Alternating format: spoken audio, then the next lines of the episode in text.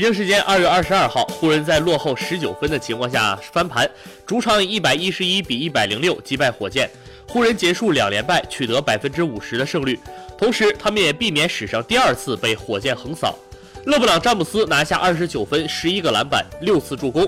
英格拉姆二十七分、十三个篮板；库兹马十八分、六篮板、五助攻；巴洛克十四分，麦基十一分、六个篮板。火箭遭遇两连败，詹姆斯·哈登六犯出局，得到了三十分。六次助攻和五个篮板，克里斯保罗二十三分十篮板九次助攻，埃里克戈登十四分，卡佩拉十二分，替补出场的法里埃德十三分六个篮板。经过全明星赛的休息，火箭终于恢复了健康。凯佩拉今天复出，他们近两年来第一次排出了揭幕战时的首发阵容。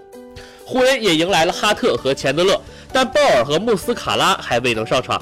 这是全明星赛后两队的第一战，也是他们本季常规赛最后的一次交锋。此前三次交手都是火箭胜出，上一次交手是近一个月前，火箭在加时赛才以一百三十八比一百三十四险胜。湖人，在竭力避免被横扫的情况下，在队史上，他们常规赛只被火箭横扫过一次，是在二零一五至一六赛季。今天他们在落后的情况下大举反击，避免重蹈覆辙。